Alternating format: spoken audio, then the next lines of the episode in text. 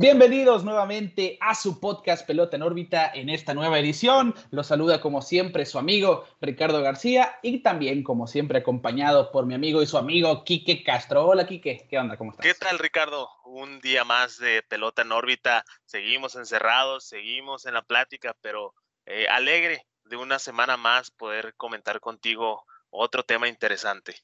Así es, la semana pasada pues les trajimos el perfil de un jugador un cuanto controversial, pero líder de todos los tiempos en cuadrangulares, Barry Bonds. Ahí está el episodio para que se den la vuelta por Spotify, Google Podcast, Apple Podcast, también YouTube. Donde quieran, ahí pueden escuchar el episodio. Todos los episodios, de hecho, ya están disponibles. Y también las redes sociales, Kike.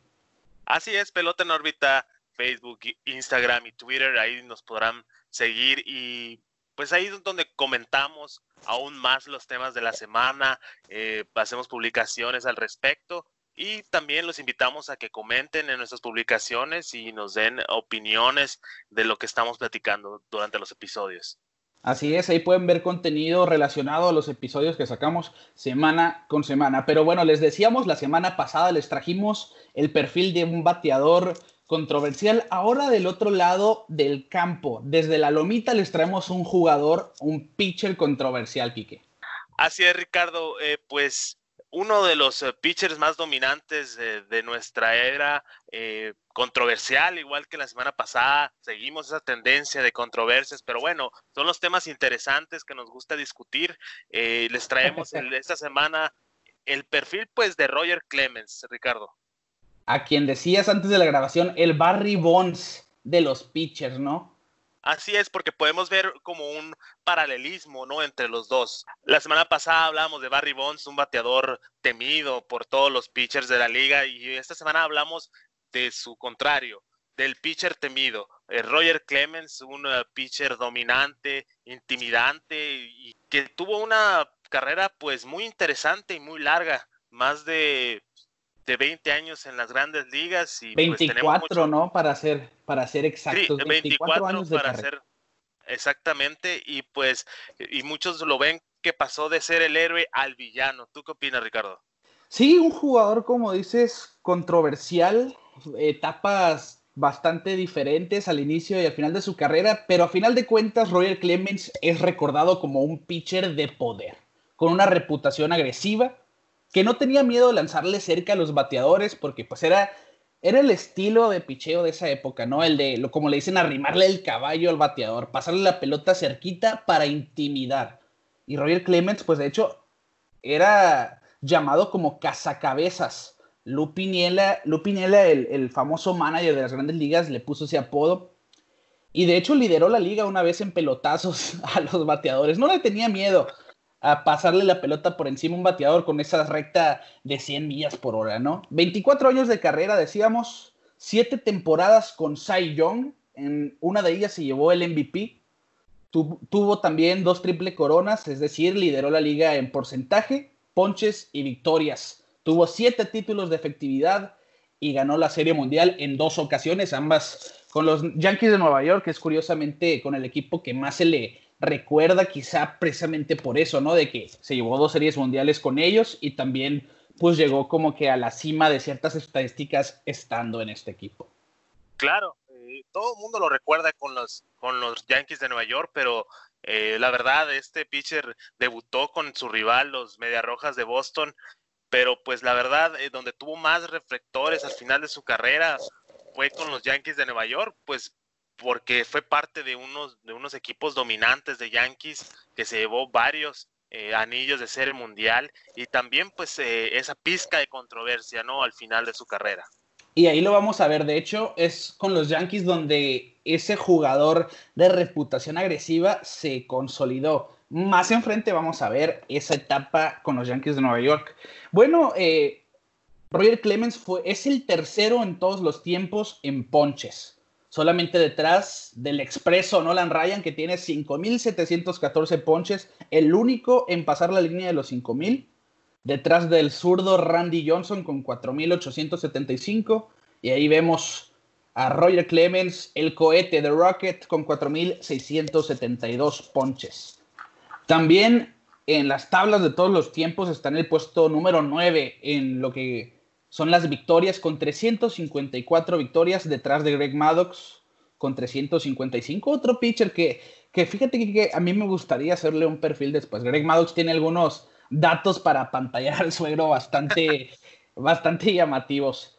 Y también es Clemens, el 215 de la historia en efectividad de todos los tiempos con 312, 3.12 de efectividad. Estamos hablando de de cuántos pitchers no han pasado por grandes ligas, pues el 215, parece un número, wow, no tan impresionante, pero siento yo que ese es el número menos, quizá más infravalorado de Roger Clemens, la efectividad colectiva. Claro, Ricardo, y puedes irte eh, a sus ganados y perdidos eh, de su carrera, 354 eh, ganados, 184 perdidos, pues ahí puedes darte cuenta de lo dominante que fue Roger Clemens en su carrera.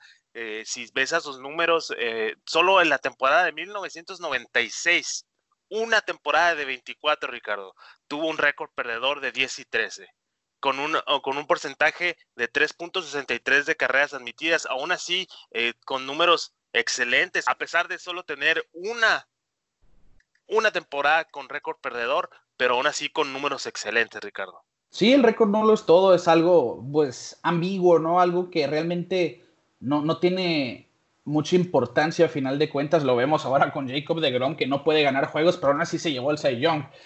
Y es que también Roger Clemens, vamos a ver su efectividad afectada en algunas temporadas, porque él estuvo en la época donde los pitchers todavía iban a, a los juegos completos casi siempre. Por ejemplo, en 1987 tuvo 18 juegos completos. Yo no me acuerdo de un pitcher de los últimos 10 años que haya llegado siquiera a 10 juegos completos. De hecho, si ves un pitcher que tiró tres juegos completos una temporada, hoy en día es una anomalía, es algo fuera de lo normal.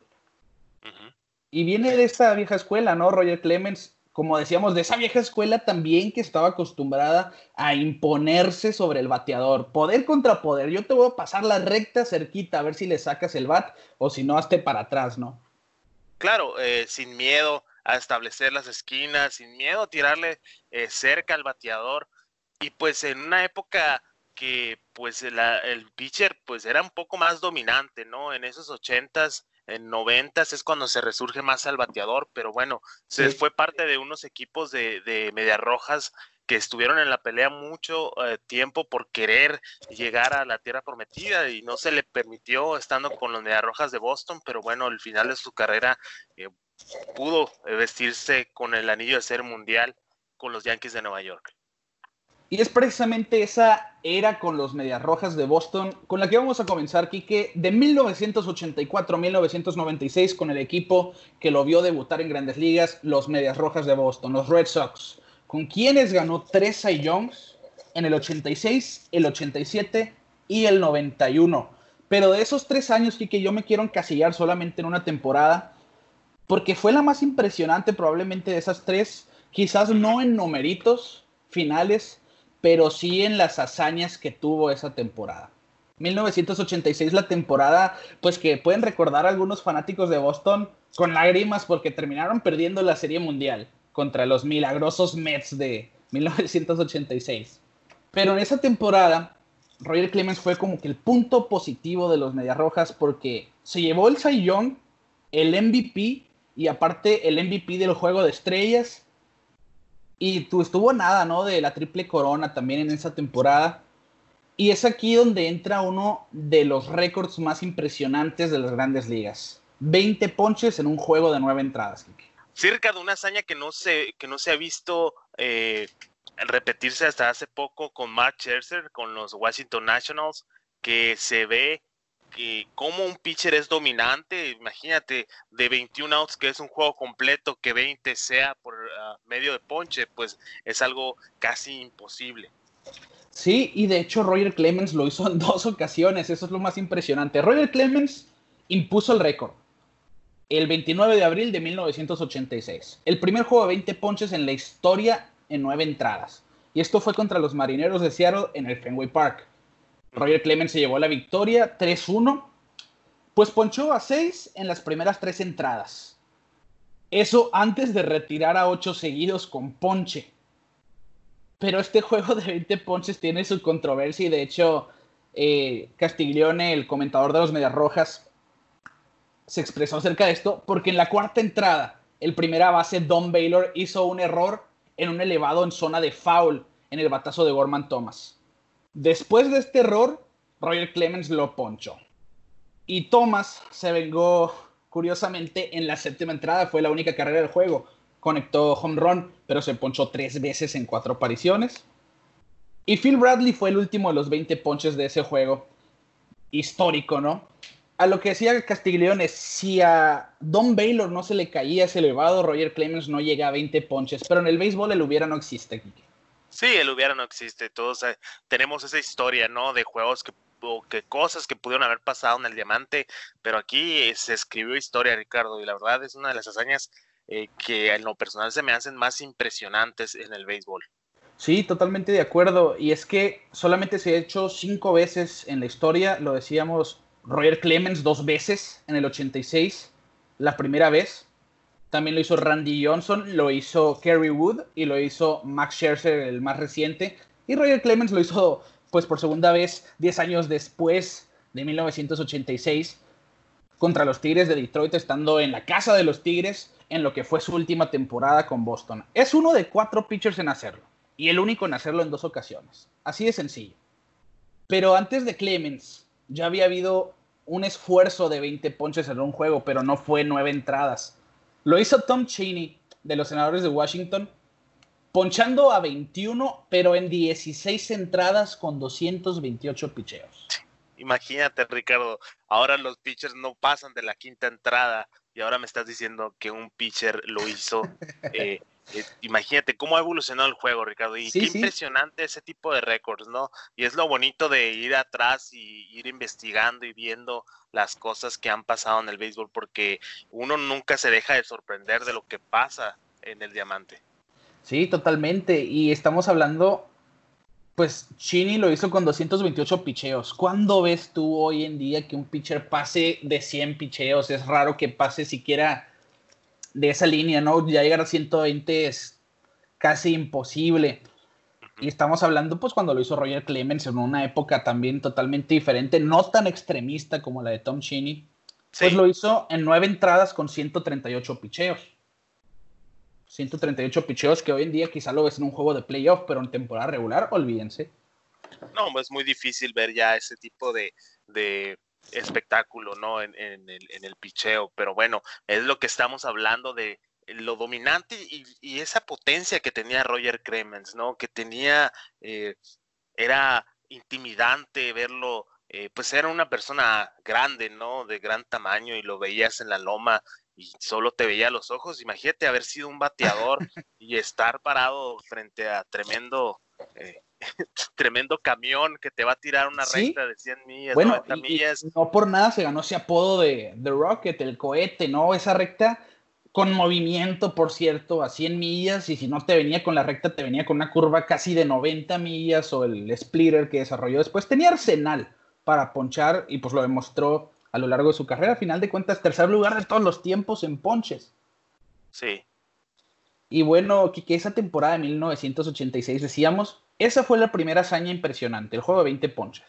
Después llegó el MVP en el juego de estrellas, que pues para un pitcher es, es algo pues muy raro, ¿no? Que un abridor, un pitcher en general se lleve el, MVP del juego de estrellas. Clemens en, esa ocasión en el Astrodome tiró tres innings perfectos, donde ponchó a dos y terminó la temporada eh, pues siendo el, el, Cy Young y el MVP. Solo 22 pitchers en la historia han ganado el MVP. Hank Aaron, de hecho, dijo que los pitchers no deberían de ganar el MVP, que ya tienen su premio, a lo que mucha gente podrá estar de acuerdo. Curiosamente, Roger Clemens contestó con la prensa, ¿cómo me gustaría que Hank Aaron siguiera jugando? le abriría la cabeza, le abriría la cabeza a Hank Aaron. Y eso es lo que decíamos, ¿no? Esa, esa actitud competitiva, agresiva, controversial, no le daba miedo opinar a Roger Clemens, ¿no? Y si lo veíamos agresivo sobre el montículo, también lo veíamos agresivo con los medios, con la prensa. Un pitcher simplemente de nervios de acero, con la boca suelta, no le importaba. Y a final de cuentas se ganó, ¿no? Todo lo que hizo sin o con asterisco, que más tarde vamos a ver, él, puso esas razones sobre la mesa para expresarse de esa manera. Sí, sí, Ricardo, es que mira, no le puedes debatir mucho a Roger Clemens de, tener ese tipo de declaraciones porque al final de cuentas él lo demostraba en el campo, ¿no? Y también como tú decías, eh, ese tremendo asterisco que hemos hablado últimamente mucho de él, eh, pues también marcó su carrera de una manera negativa, pero yo creo que al final de cuentas eh, la conclusión que podremos llegar al final del capítulo es que a, diferencia de que de Barry Bonds que hablamos la semana pasada, eh, Roger Clemens yo creo que tiene un poquito más de méritos en su carrera para llegar a Cooperstown.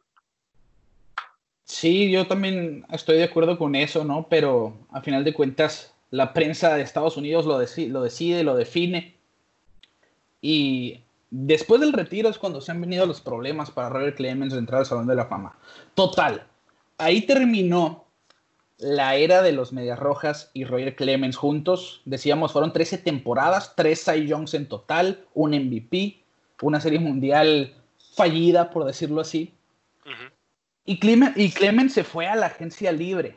Firmó por 40 millones con los Toronto Blue Jays por cuatro años, aunque nomás jugó dos temporadas con los Blue Jays. Y curiosamente, Kike, en esos dos años tuvo dos de las mejores temporadas de su carrera y pasa por la puerta de atrás. Casi nadie se acuerda de su época en Toronto. Claro, yo creo que eh, si te puedes tomar la tarea de buscar una imagen de Roger Clemens, yo creo que eh, no se viene tanto la imagen de Roger Clemens vestido con el uniforme de los Toronto Blue Jays. y, tú mismo estás diciendo, tuvo dos de las mejores temporadas de su carrera, eh, ganando dos a Young, estando en el, en el, en el juego de estrellas en las dos y en el top 10 en el 97 para MVP. Eh, pero bueno, es por lo mismo de los contrastes de la carrera de Roger Clemens al final de cuentas, ¿no? Fue tan grandioso todo lo que hizo que dos temporadas tremendas que cualquier pitcher quisiera tener. Sí. sí, se va por la puerta de atrás y nadie la toma en cuenta. Y al final de cuentas, eh, también nos habla de, de, de esa imagen que nosotros vemos de un deportista, de un pelotero de este nivel, eh, que incluso estuvo 13 años con los Mediarrojas de Boston y muchos no saben que estuvo con los Mediarrojas de Boston. Todos lo recuerdan con ese, con ese atuendo de los Yankees de Nueva York.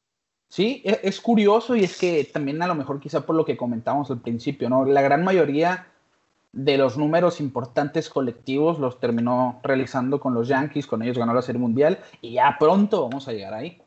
Bueno, en esta era con Toronto decíamos dos temporadas de Cy Young, Dos años excelentes, pues lideró la liga en victorias, ponches y efectividad. Es decir, que obtuvo dos triple coronas de picheo y el Cy Young en sus dos años con los Blue Jays. Pero es muy curioso su llegada a Toronto también tuvo controversia porque se menciona que los Boston Red Sox no le quisieron pagar a Roger Clemens, siendo que era pues la esencia del montículo de los Red Sox. Se fue su último as hasta Pedro Martínez.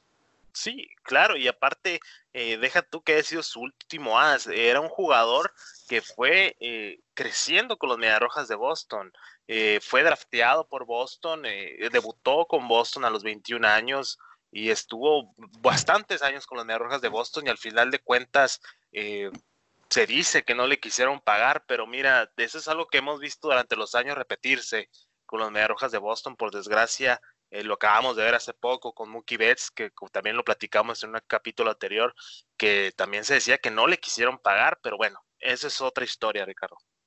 Sí, y, se ve con muchos equipos. Es muy común cuando hay una estrella de ese calibre y que el equipo ve que quizá colectivamente no hay posibilidades de llegar a otro lado, pues dejan partir a esa estrella. Y fue el caso de Roger Clemens. Y de hecho, en su primera temporada con los Blue Jays, se llegó al primer juego contra los Medias Rojas de Boston, pues ya que los Medias Rojas y los Blue Jays están en la misma división, este de la americana. Y en ese juego lanzó 8 innings de una sola carrera y ponchó a 16 de los 24 outs que sacó. Pero lo curioso aquí es que cuando salió del campo en la última entrada que lanzó, volteó a ver hacia la cabina de los dueños del equipo con una cara, un semblante de enojo, de coraje. Y mucha pues gente pues, lo ve así como que él jamás se quiso ir de Boston. Y pues de Boston a un equipo que no era tan protagonista como Toronto, no tan famoso en el momento. A pesar de que, de que tuvo buenas épocas, ¿no? Eh, pues no, no fue del agrado de Clemens, a final de cuentas. Y ahí lo mostró. Y de hecho pueden buscar ese juego y van a ver la cara de Roger Clemens cuando voltea a ver a, la cabina, ¿no? Del Fenway Park con enojo. Sí, imagínate, Ricardo, estuvo 13 eh, años con Media Rojas, de 24. Imagínate que hubiera estado toda su carrera con Boston. Eh, tal vez estaríamos hablando diferente de él, pero bueno, eh, uno, ve eso cuando un jugador no se quiere de una ciudad, pero como lo hemos dicho muchas veces, al final de cuentas el béisbol es un negocio, ¿no? Y, y, no siempre es rentable, como decías tú, eh, pagarle el dinero que vale un jugador, pero bueno, al final de cuentas él demostró de lo que se perdió Boston, pero mira, yo creo que se va se va Roger Clemens, pero a los pocos años viene Pedro Martínez, que fue una pieza clave para el campeonato del 2004. Sí, fue, empezó un show, ¿no? La, era de Pedro Martínez en Boston, que después también vamos a hablar de eso, es muy, estaría muy agradable para nosotros y me imagino que para muchos hacer un perfil de Pedro Martínez. Después lo vamos a comentar. Y bueno, de esta manera terminó la era de, Roger Clemens en Toronto. En resumen, dos años, dos Cy y dos triples coronas de picheo. Es cambiado a los Yankees antes de la temporada en 1999 por David Wells, Homer Bosch y Graham Lloyd. Y tuvo un impacto inmediato en Nueva York. Imagínate tú nomás, Kiki. Roger Clemens, ese pitcher que hablábamos de poder temperamental, que llegaba al final de los juegos y Mariano Rivera en un mismo juego. Ocho innings de Roger Clemens y uno de Mariano Rivera, el mejor cerrador de todos los tiempos. Claro, y mira, la actitud eh, y ese fuego con el que jugaba Roger Clemens, eh, lo competitivo que es, y pues que no se guardaba nada dentro del campo, eh, fue la fórmula perfecta para los Yankees de Nueva York, porque si lo ves, eh, por eso decimos que la gente lo recuerda mucho con los Yankees de Nueva York, porque al final de cuentas se convirtió 100% en un Yankee. Sí, y muy curioso que con ellos tiene, por ejemplo, la peor efectividad de su carrera con un equipo. Peor entre comillas, 4.01. Y eso debido a la temporada, precisamente el 99, que tuvo un porcentaje de 4.60 y la del 2002 de 4.35. Sus dos temporadas arriba de 4 con los Yankees que a final de cuentas fueron buenas y le llevaron al equipo al campeonato en esos dos años. Y es a donde vamos precisamente. Roger Clemens, decíamos, tuvo un impacto inmediato, pues ganó cada una de las dos aperturas que tuvo en Serie Mundial, en el 99 y en el 2000. Y fueron juegazos. Y haciendo pie a estas dos aperturas, yo quiero entrar a un tema controversial entre dos jugadores, Quique. Dime. La rivalidad con Mike Piazza, no sé qué te recuerde el nombre de Mike Piazza y Roger Clemens en una misma oración. Pues, pues eh, todos podemos recordar esa escena, ¿no? Mike Piazza bateando, eh, pega eh, un hitito ahí al cuadro y su bat se rompe y Roger Clemens decide tomar el bat roto y tirárselo de regreso a, Mike Piazza mientras corría a primera base. Sí, ese momento infame de Roger Clemens donde se vio el, no le importaba ¿no? a Roger Clemens el demostrar su carácter. Y es que, que pocos bateadores tenían el control que tenía Mike Piazza sobre Roger Clemens. Mike Piazza era uno de esos poquitos bateadores que podía decir dominé a Roger Clemens. Y no lo estoy diciendo sin evidencia. Fueron 22 turnos al bat que tuvo Piazza contra Clemens.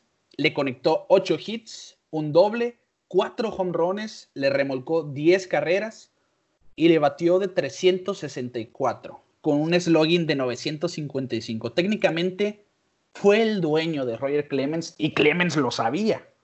Y estamos hablando pues que el carácter competitivo, de temperamental de Roger Clemens no lo iba a permitir. Sí, al final de cuentas pues dejó que la frustración eh, o, esos sentimientos, ¿no? De, de, rivalidad que se pudieron haber generado después de tanto y tanto ver que Imagínate ser tan dominante como pitcher y que solo un jugador te, te, te batee de esa manera. Y más que nada un jugador que, nos, que, no, que no ve muy seguido, ¿no? Recordamos que Mike Piazza estuvo con los Mets de Nueva York en esos años y eh, Roger Clemens ahí estaba con los Yankees en el Bronx. Pero pues también habla del tipo de jugador que era Mike Piazza, ¿no? No por nada está en el Salón de la Fama. Sí, así es, era un peloterazo, era la cara de los Mets. Y fue la cara de los noventas y, y de los dos miles también, ¿no, Mike Piazza?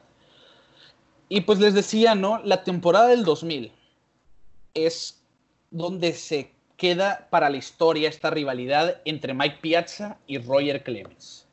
En un juego de temporada regular, Roger Clemens le dio en la cabeza a Mike Piazza con una recta. Lo tiró y terminó yendo al hospital a chequeos. Mike Piazza, de hecho, estuvo hablando después de este juego y dijo que si no bajaba la cabeza ante ese picheo, una recta de dos costuras, muy probablemente le hubiera dado en el ojo y quizás lo pudo haber matado. Piazza dijo también que Clemens es un gran pitcher, pero que él ya no lo respeta para nada. Esos comentarios llegaron con la prensa al lado de Roger Clemens y el cohete contestó simplemente, no me importa. Así de fácil.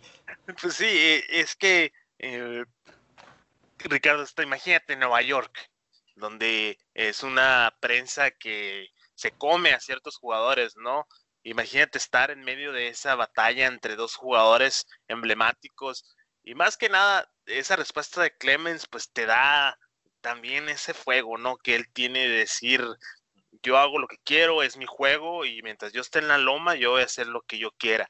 Sí. Y pues al final de cuentas eh, Clemens eh, demostró que pues por algo siempre fue un pitcher temido, ¿no? Por esa misma actitud de tirarles cerca, de no importarle mucho del resultado, ¿no? De, lo que hacía. Y yo quiero decir que, fue incluso más temido que respetado Roger Clemens por lo mismo que estamos viendo aquí. Él no le importaba imponerse sobre el montículo.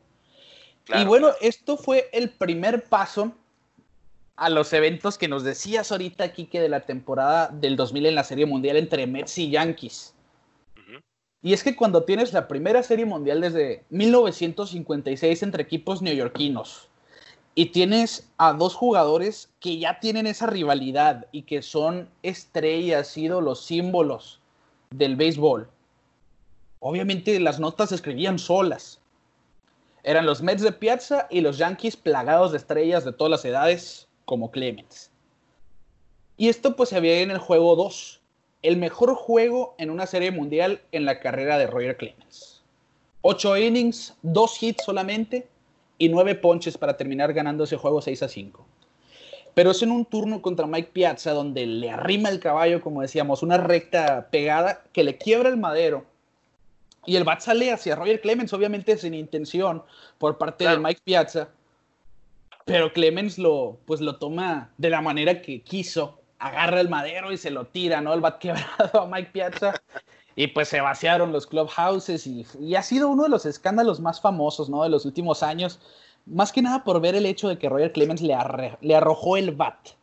Sí, es que ya entra, entra algo ya peligroso, ¿no? No es la misma eh, que un picheo se te vaya y, y, le pegue cerca a que tomes el bat y se lo tires directamente. Tampoco Piazza no creo que tenga la gran habilidad de hacer que el bat llegue a Mike a Roger Clemens, ¿no? O sea, no creo que haya menos quebrado, ¿no? Menos roto. Sí, menos roto. Una cosa es dejarle soltar el bat y si le pega, le pegó. Pero en este caso, pues, él intentó hacer swing a un, a un picheo que iba cerca, se rompe el bat y y sale volando. No creo que haya tenido la habilidad asombrosa Mike Piazza de, que le diera al Rocket, pero al final de cuentas nomás estaban buscando el pretexto, ¿no? Ya para, para seguir esa pelea que, estuvieron teniendo esa temporada. Sí, así es. Y al final de cuentas, ese fue como que el último capítulo de la rivalidad entre Mike Piazza y Roger Clemens. Mike Piazza se llevó la mayoría de ese pastel, a final de cuentas les decíamos fue de los poquitos bateadores que pueden decir Roger Clemens me hizo los mandados.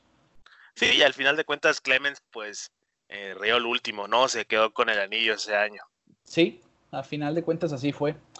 Y bueno, esto nos manda a la temporada de 2003, la que se decía que podía ser la última, ¿no? De, de Roger Clemens. Una de las muchas que se dijo que podían ser la última de Roger Clemens porque ya tenía 40, en el 2003 llegó a los 40 años, y aquí les va el, el primer dato para pantallar al suegro oficialmente, porque todo el episodio está plagado de datos para pantallar al suegro. El 13 de junio del 2003, Roger Clemens se convirtió en el primer pitcher en la historia en llegar a 300 victorias y 4.000 ponches en un mismo juego. El primero en llegar a ambas hazañas en el mismo juego. 300 victorias y 4.000 ponches contra los Cardenales de San Luis en el Yankee Stadium, en el viejo Yankee Stadium. Y para cerrar la, la época con los Yankees, la era en Nueva York, volvió en el 2007 porque en el 2003 fue su, entre comillas, última temporada corrida con los Yankees. Y en el 2007 volvió de la agencia libre para retirarse con ellos a los 44 años. Después de Nueva York, pues pasamos a su, a su época con los Astros de Houston, que también muy poquitos lo recuerdan con Houston y curiosamente tuvo tres temporadas muy groseras con los bateadores. Salió del retiro, decíamos que se decía ya se va a retirar Roger Clemens, pero decide, ¿saben qué? Voy a seguir jugando y gozó de tres excelentes años estando en los 40. Y es que seguía tirando duro, entre comillas, y que bien decíamos, tiraba 100 millas en los 80 con, con los Medias Rojas y en los 90 aún. Pero cuando tenía 40 tiraba entre 91 y 94 millas todavía. Hay pitchers que quisieran tirar eso a sus 20. claro, claro, claro. Imagínate, 43 tres años y siguiendo tirando arriba de 90, pues, y además con la experiencia que ya estaba acumulada de todos esos años de, jugar, pues eh, se, se, vio lo veterano y lo bueno que era para jugar. Eh, lo, vemos en sus números de Houston. Igual el mismo caso, Ricardo, que, que, con Toronto. Poca gente lo recuerda con Houston. Estuvo tres temporadas, como decías tú. En una ganó un Cy Young. Imagínate, a los 41 años ganando un Cy Young. Eh, una temporada que se fue 18 y 4, eh, pues te habla de que al final de su carrera como que todavía tenía un poquito más en el tanque, Roger Clemens. Sí, ese fue su último Cy Young y ahí diste con otro dato para pantallar el suegro. Se convirtió en el pitcher más viejo en ganar el Cy Young a los 41. 18 y 4, 2.98 de porcentaje de carreras y 218 ponches. A sus 41 años con esos números estelares. Y todavía en el 2005, a los 42 tuvo la efectividad más baja de toda su carrera. A los 42 años, porcentaje de 1.87.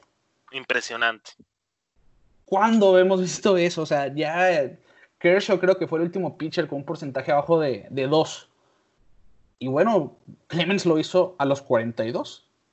Ya tirando un splitter más que la recta, poderosa, pero es un pitcher que hizo la transición, que se supo transformar. Y pues es un caso que, lo llevó a ser comparado con Nolan Ryan por toda su carrera. Ese pitcher de poder que, que todavía en sus 40 seguía tirando duro. Y pues a final de cuentas por eso tuvo pues toda esa acumulación de trofeos y de numeritos por la que lo recordamos. Y fíjate que, que tú decías bien que con Toronto casi nadie se acuerda de él. Y tampoco con los Astros. Yo me acuerdo antes de los numeritos yo me acuerdo de esa serie del 2006 contra Cardenales, al que dicen que fue el jonrón que hizo los Cardenales campeones. En la serie de campeonato de la Nacional, donde Scott Rowland le sacó un picheo a Roger Clemens para romper el empate y terminaron llevándose la serie los Cardenales de San Luis y terminaron siendo los campeones, ¿no? De las grandes ligas. Sí, un, juego que hace poco lo pudimos ver, pues ya que estamos viviendo en, este, en esta era de estar encerrados, eh, grandes ligas estuvo pasando, ¿no? Eh, juegos viejos, juegos emblemáticos, y uno de ellos fue este que estás comentando, eh, que, que, era Cardenales de San Luis contra los Astros de Houston. Y pues mira, hablando ya al final de la carrera de Roger Clemens, pues se viene este pues ente, ¿no? Que, que, que también le da un poco de, de pimienta la plática, Ricardo, el asterisco. Así es. El asterisco que, que al final de cuentas, eh, igual como platicábamos con Barry Bond la semana pasada, el asterisco con Roger Clemens, pues es un secreto a voces, ¿no? Eh, Roger Clemens ha estado, yo creo que terminando su carrera es cuando más, más se fue eh, viendo toda esta controversia, Ricardo, de pues del uso de esteroides. Sí, así es. Y es que él hasta la fecha lo sigue negando, ¿no? Que eso es lo que ha generado tanta controversia.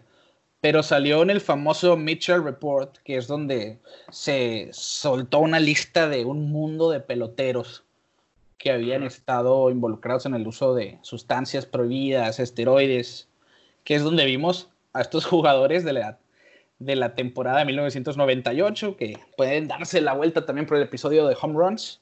Mark McGuire, Sammy Sosa, José Canseco, incluso decíamos Roger Clemens, Andy Pettit, pocos se acuerdan de Andy Pettit, y Chuck Novak, pero son muchos pitchers que salieron en esa lista y que ya todos ellos van a estar manchados de por vida con un asterisco y muy probablemente no entren al Salón de la Fama, que es lo que ha eh, afectado a Clemens y a Bonds, de quien hablamos el episodio pasado. Sí, y Canseco, que yo creo que también le podremos dar su episodio, porque es un, es un personaje un poco extraño en el béisbol el rey de los esteroides, es un, jugador que lo ha admitido a diestra y siniestra, que usó esteroides y que aún dice que, que deberían de usarlo legalmente los jugadores. Él en su libro Just eh, dice eh, específicamente el nombre de varios jugadores y es lo que, lo que eh, es la, la consecuencia de esto fue el Mitchell Report, ¿no? por eso hay tantos jugadores que estuvieron implicados, ¿no? que estuvieron en corte. Clemens estuvo batallando mucho después de su carrera, incluso hasta el 2011, 2012, seguía en batallas legales por, el, por todo este escándalo, porque se le acusaba de, de mentir ante los juzgados de Estados Unidos, porque él negaba, y hasta la fecha lo sigue negando, eh, el uso de esteroides en su carrera. Entonces, si ya tomamos eh, de sus 24 años, Ricardo, vamos a, hacer un pequeño análisis aquí entre los dos. Eh, podemos dividir la la carrera de Roger Clemens en dos, ¿no? Como que si quitamos eh, la temporada del 97 al 2007, 10 años de su carrera, y dejamos solo los años con Boston, que es del, del 84 al 96. Al, al, 96. Yo creo que con esos números, Ricardo, es un pitcher eh, constante, más de 10 años, que se merece el Salón de la Fama. ¿Tú qué opinas, Ricardo? Y es que, de hecho, lo que dicen los reportes de este hombre que es el que ha tenido a Roger Clemens al borde de la desesperación, Brian McNamee. Sí, su entrenador personal. Sí, fue el entrenador personal de Roger Clemens quien alega haberle dado esteroides y hormona de crecimiento a Roger Clemens, aunque Roger Clemens lo sigue negando. Y Brian McNamee dice que fue a mediados de la temporada del 98, su segunda con Toronto, donde empezó a utilizar estas sustancias prohibidas. Así que mejor viendo del 84 al 97, quitando su primera temporada sucia, por decirlo de una manera. Muy bien, sí. Tuvo 213 victorias, un porcentaje de 2.97. Ponchó a 2.882 en 3.040 entradas lanzadas. 109 juegos completos. Fue un pitcher fuera de, de lo, de lo que se había visto, ¿no? Era élite, es el significado de élite. Y si lo comparamos, vamos a compararlo ahora con sus números del 98 al 2007. Vemos un porcentaje de carreras limpias más alto de 338, 141 victorias contra solamente 66 derrotas, lo que está muy bien. Abrió 291 juegos, Solo nueve juegos completos. Aquí, pues claramente ya lo alcanzaron un poco más los años, porque estamos hablando de sus 35, sus 44. Y ponchó a 1790 bateadores. Son números muy buenos también. Pero algo que, se dice mucho, ¿no? El, hecho de que usaron sustancias prohibidas, como el caso de Bonds, en los años donde estos jugadores debían de estar viniendo a menos, fueron a más. Exactamente, ese yo creo que es el problema final, ¿no? Imagínate, eh, lo estábamos comentando hace un momento, ah, imagínate a los 41 años ganar un Sayón e irte 18-4. Un porcentaje de 1,87 a tus 42. Exacto, entonces yo creo que fueron más las ganas de seguir compitiendo, ¿no? Que otra cosa. Eh, de Roger con el caso de Roger Clemens, pues 24 temporadas, Ricardo, es demasiado para una, más para un pitcher de poder, ¿no? Eh, ahorita lo vemos eh, con los pitchers que tiran más de 100 millas, los, los, brazos están tronando, Ricardo. Estamos viendo una epidemia de, del, del Tommy Young porque los pitchers están tirando mucho y están tirando muy fuerte pero imagínate, Roger Clemens, 24 años tirando eh, de 90 para arriba, siendo consistente, ganando muchos juegos. Es como, como lo platicamos la semana pasada, ¿no? Es poner las cosas sobre la balanza y es muy difícil eh, ser eh, juez y verdugo, ¿no? En este tipo de casos. Pero yo siento que con Roger Clemens podemos ver un poquito más la diferencia entre entra o no entra hablando ya del caso de Barry Bonds, ¿no? Yo creo que Barry Bonds al final de su carrera se vio, luchó por el, por el récord y lo ganó el récord de, home runs, pero yo creo que todo lo que hizo Roger Clemens eh, lo venía haciendo desde que empezó su carrera a los 21 años con Boston. Sí, fue, fue un fenómeno y al nivel de lo que decía Nolan Ryan, que fue un pitcher muy similar. 27 años de carrera Nolan Ryan el líder de ponches de todos los tiempos, como siete sin hits, o sea, tiene estadísticas fuera de este planeta, fuera de órbita. Y, y Roger Clemens fue lo más cercano a Nolan Ryan, quiero decir yo. Y por eso es considerado el mejor pitcher de todos los tiempos, por mucha gente. Y el caso de que esté peleando con quien fue su, su entrenador personal, Brian McNamee, pues pone muchas dudas, ¿no? Mucha incertidumbre. No quiero ser inocente de si Roger Clemens pues dice que no, pues no, no lo hizo. Porque no nos consta. Ya son muchos años que llevan la pelea legal con Brian McNamee. Sí, incluso hasta, ¿Lo demandó? Sí, es lo que iba a decir. Estuvieron mucho tiempo bajo peleas legales y hasta el 2015, Ricardo, imagínate, 2015, eh, después de eh, casi 10 años de haberse retirado, terminaron ahí los problemas legales con su entrenador después de ya estar, eh, eh, ponerse en un acuerdo fuera de corte, quién sabe qué habrá pasado, pero bueno, como tú dices, a nosotros no nos corresponde eh, ser quien juzga. Yo quise, más quería hacer la plática y que también la gente que nos escuche que tome que haga su propia opinión, ¿no? De estos jugadores. Únanse a la conversación. En la semana les vamos a dar la manera para que nos digan su pensar, como lo hicimos con Barry Bonds. Sí, porque la verdad, eh, y eso es lo, lo bueno de tomar estos temas, eh, puede ser que se hayan dado cuenta que estamos tomando jugadores un poco controversiales, porque como lo platicamos en episodios anteriores, son las historias que hemos visto, son las historias que hay que contar, porque no muchos están conscientes de todo lo que hizo Roger Clemens eh, durante su carrera. Muchos se van con el estigma del, asterisco y ya lo satanizan al 100%. Yo creo que eh, Roger Clemens sí se merece ese beneficio de la duda al final de cuentas, ¿no? Porque como platicamos, su carrera está llena de logros y la verdad es de los mejores pitchers que hemos visto en nuestra era. Sí, totalmente de acuerdo. Y, y pues para cerrar, como decías, Roger Clemens puede ser el Barry Bonds de los pitchers. Barry Bonds es el líder de WAR. Esta, esta estadística, pues para los amantes de la sabermetría, el WAR wins above replacement, eh, victorias sobre reemplazo, es decir, las victorias que este jugador agrega a tu equipo en una temporada. Pues a final de cuentas, Barry Bonds es el jugador de posición con el mayor WAR. Para cualquier jugador de posición con 162.8. Roger Clemens tiene un WAR de 138.7, siendo el tercer pitcher de todos los tiempos en esta categoría. Pero estamos hablando de que los dos pitchers que están por encima de él son de una época totalmente diferente. Cy Young, a quien su nombre se le dio al premio del mejor pitcher, pues tiene un WAR de 165.7, pero Cy Young tiraba casi todos los juegos completos. Era una época totalmente diferente, igual que Walter Johnson. Son los dos únicos que están encima de Roger Clemens. 138.7 de WAR para un jugador que te da 35 juegos al año máximo, un pitcher abridor. Una monstruosidad lo que hizo Roger Clemens. Sí, sí, y son números de, videojuego igual. No tan, yo siento que no están exagerados como Barry Bonds, pero igual para un pitcher es, es algo sorprendente. Sí, es que no se ven tan exagerados porque es un pitcher quiero pensar, porque pues ya ver 73 home runs en una temporada, ver una efectividad de un 87, a lo mejor no se ve tan impactante, pero al final de cuentas así lo fue.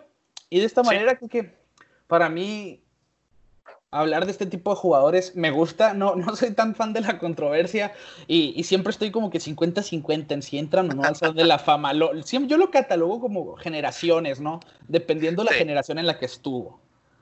Y Roger Clemens, pues a final de cuentas estuvo en esa generación también. Sí, es parte de, ese, de esa ola de jugadores eh, envueltos en controversia eh, de la era de los esteroides, donde todavía hay mucha duda de lo que, de lo que en verdad sucedió y que no se ha aclarado mucho de lo sucedido, pero bueno, al final de cuentas es bueno uh, ver las historias que, que nos dejaron estos jugadores, ver las estadísticas, eh, ver los logros individuales y como equipo y pues eh, formular nuestra propia opinión, ¿no? Al final de cuentas nosotros no influimos en, el, en la votación del Salón de la Fama, pero pues eh, como aficionado pues nos gusta ver em, cómo va evolucionando un jugador. Roger Clemens, pues toda su carrera fue constante, eh, fue dominante, fue agresivo y pues uno de los jugadores más importantes de la historia del béisbol. Y la frialdad de los números lo avala, Kiki. Así es. De esta manera, entonces, llegamos al final de este episodio de Roger Clemens, el perfil de Roger Clemens. Y pues los quiero invitar a que nos sigan en las plataformas de streaming de audio, ya sea Spotify, Google Podcast, Apple Podcast, también YouTube, donde nos pueden encontrar, ver cada episodio, ahí sí ver el episodio, eh, y también en las redes sociales, Kike. Así es, Pelota en órbita en Facebook, Instagram y Twitter. Ahí estamos siempre pendientes de sus comentarios. Eh, estamos haciendo publicaciones eh, muy seguido para pues que ustedes también tengan una probada de cómo eh, vamos haciendo los episodios y también su opinión nos importa mucho. Cualquier aportación que quisieran dar será agradecida. Temas, eh, discusiones que quieran tener, eh, no duden en comentar en, las publicaciones. Ahí vamos a estar al pendiente leyendo todos sus comentarios. Y pues Ricardo, un tema que la verdad me gustó mucho haberlo platicado contigo y espero que la gente también le agrade este tipo de temas como lo estamos abordando. Totalmente de acuerdo los invitamos a que nos comenten qué otros perfiles, qué otros jugadores les gustaría ver en nuestros programas, porque a final de cuentas hacemos esto para ustedes y nos gustaría pues ver qué opinan. Bueno, a nombre de Quique y su amigo, un servidor Ricardo García, estamos llegando al final de este episodio. Roger Clemens, el cohete, y nosotros nos vemos fuera de órbita.